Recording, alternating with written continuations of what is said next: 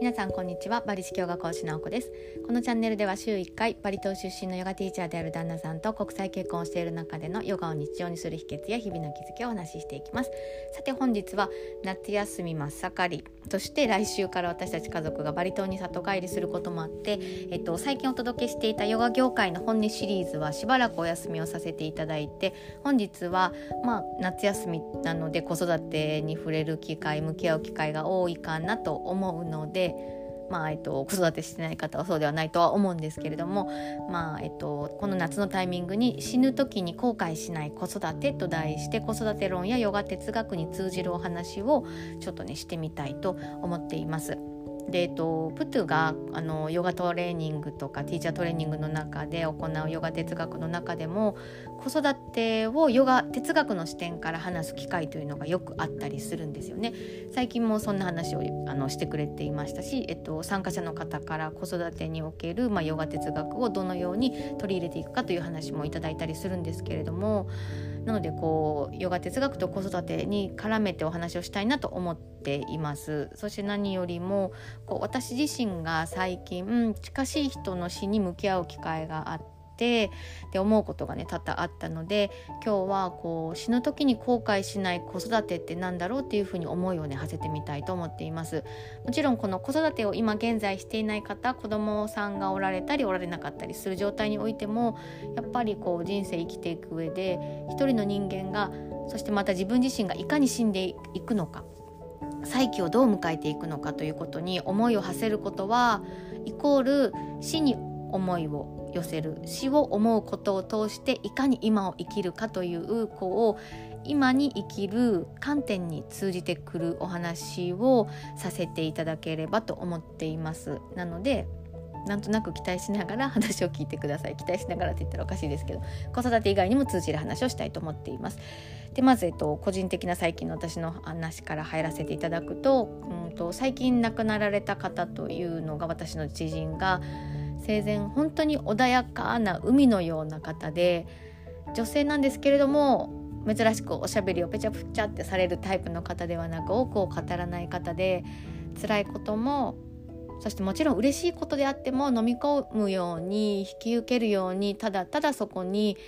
いてくださるその存在感そのものですごく安堵感安心感というのを与えてくれるすごく素敵な方だったんですね。でその方の,、まあ、あのお葬式にも参列させていただいて息子さんがねとあの当時当時？祝辞？祝辞ですかね、えっと、最後お別れの言葉を述べられた内容がすごく素晴らしくて、あの考えさせてもらう機会があったんですけれどもこんな話をされていました息子さんが。えっと、ホスピスに最後最近にいる間に何日か、えっと、東京に住んでいるんだけれどもこちら地元に帰ってきて看病をしながら一緒に過ごす時間があったみたいなんですねただやっぱり最後は仕事の関係で東京に戻らなきゃいけなくて息子さんはまた来るからねと語られました。そして私の知人の方は「はい」と静かに答えてくれたっていう逸話があったんですけれどももうその時の光景を想像してみると何とも言えないねこう感情が溢れてきましたその息子さんにとってもそして私の亡くなられた知人の方にとってもこのまた今度来るからねのこのまた今度はきっと生きてる間には叶わないことがきっと両者の方には分かっていてでその時がきっともう根性の別れであるなっていうのは分かっておられたはずなんですよね。でそれでもまた今度と言いそして最愛の息子に対して「はい」と送り出すことができた。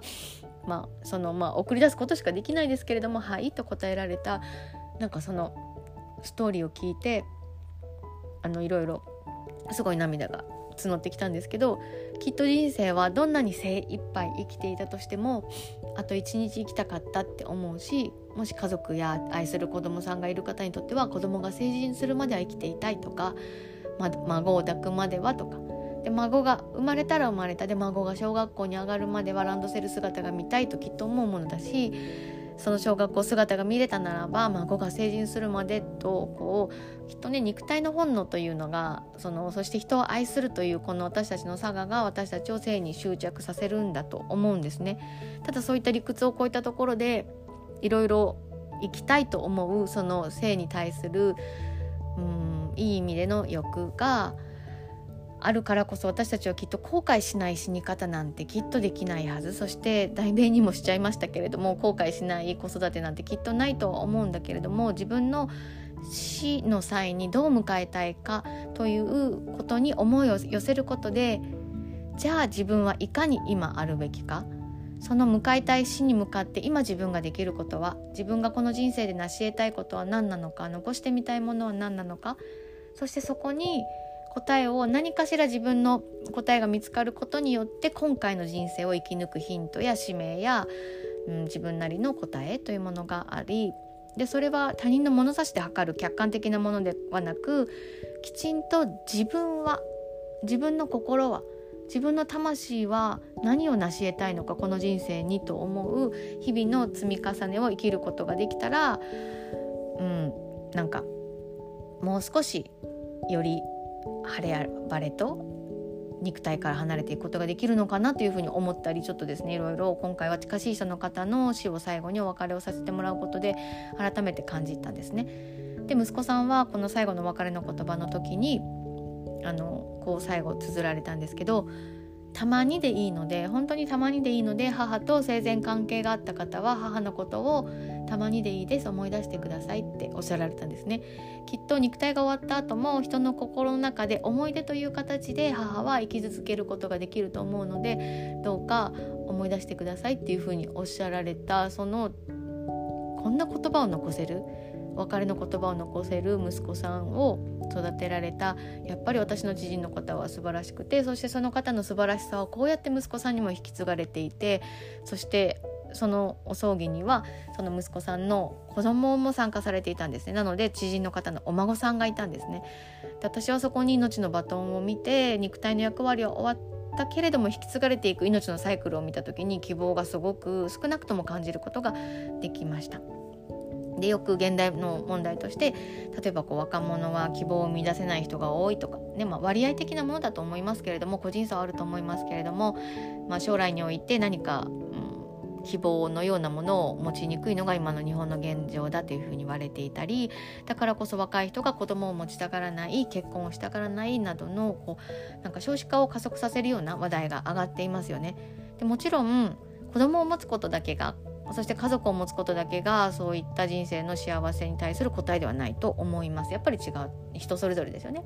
ただ誰かの死を目の前にした時に新しい命がそこにあること子どもたちを見ることに私は少なくともやっぱり希望を感じたんですよね。でこう最近あのこんなことをこう知人の死を触れ合ったことで思っていた時に同じように今ね子育てしている仲間のママがもういつまでこんな子供の世話しなきゃいけないのかなとか子供といったらもう自分のしたいことが何もできないとかねおっしゃられていてぼやいていてその気持ちはもう私も子育て真っ只中なので分かりすぎるしたまにこう疲れがマックスの時にも心の奥底からマミーは一人で旅に出たいとかああ一人になりたいとか老子とかこう子供の目の前でね吐き出している低たらくぶりな私なんですけれどもそんなねことね子供の目の前で言っちゃダメだと思うんですけど言ったりするのですごく私のママの友達たちの気持ちはわかるんですけどもこう自分の死を例えば悟った時に個人差はあるとは思うんですけれども幸せの形は人それぞれなので一概には言えないですけれども子育て経験がある方にとっては少なくとも子供が小さい頃を過ごした時期例えば「ママママ」ってこう毎日頼ってひっついてきてもうトイレにまでついてくるようなそんな日々こそが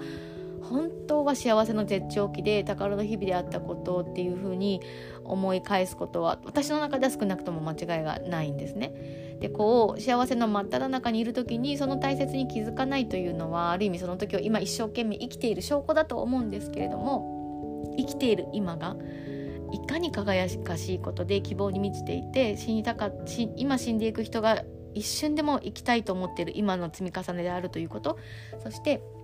愛する人がそばにいてくれて頼ってくれて毎日顔を見れて一緒に寝て一緒にご飯を食べれるっていうこんな日々の繰り返しこそが本当は宝物のような日々なんだっていうことに気づくことができる今であれば本当はいいんじゃないかなっていうふうに思うんですね。でこう現代の日本の核家族化を思えばまあ、正直こう地方と例えば都会に出て働いているような家族の形であるならばあと死ぬまでに何回息子にそして娘に会えるだろうなって思う家族って少なくないと思うんですよね。なのでだからこそ今できないことを数えるよりもこう今子供がいるから全然自分がしたいことできないとかねすごく気持ちはわかるし私もそう思うんですけどただ今できることを最大化して愛して慈しんでいくことっていうのをなんかやっぱり意識したいなと思うんですね。だからこそ今日の題名はキャッチーにしたくて死ぬ時に後悔しない子育てなんて題していてもう後悔しないなんてことはきっと無理でもうああすればよかったとかもっとこうしていればよかったって思うのが人の差が出し愛情だと思うんですけれどもそう後悔するって分かっているのだとしたら少なくとも生きている今がいかにありがたい奇跡のような日々の真っ只中にあるのか眩しさそして光の中に愛を体現できる最高の今にあることに感謝し尽くしていたいなっていうふうに思うんですね。だからきっともっと息子さんと娘さんとそしてお孫さんと長く連れ添った旦那さんと一緒にもっともっと生き続けたかったって思われていたであろう私の亡くなられた知人の方の分まで今を精一杯走り抜けましょうというふうに夏休み真っ只中の中のママたちに伝えたくて今日は死ぬ時に後悔しない子育てと題してお話をさせていただきました。夏休みがまだ始まった。こう今の夏休みこれから何しよう休みがまだいっぱいあるっていうこういった喜びの日々を意識的に子供と過ごしていきたいなっていうふうに思いました。そして子供さんがいない方も今がまだ夏休みの初版ぐらいの気持ちの幸せ度で生きていけたら幸せかなと思っています。本日は死ぬ時に後悔しない子育てと題してお話をさせていただきました。今日の話が何かの参考になれば幸いです。と最後ですね、えっと、私たちが主催している美濃会画スクールでは対面とオンラインで体と心をほぐすバリ式ヨガレッスンを提供しています。今年9月からは学び続けたいインストラクターのためのオンオフザマットヨガスクールを始めていきます。また来年の5月からは念願のクンダリンタントラヨガ公認ティーチャートレーニングを開催していきます。次回の養成講座に向けて事前スクーリングも受付開始しています。興味のある方はお気軽にお問い合わせください。ヨガのある人生を通して明るい未来を一緒に迎えに行けたら嬉しいです。それでは今日も皆様にとって素敵な一日となりますように。バリ式ヨガ講師なおこでした。さようなら。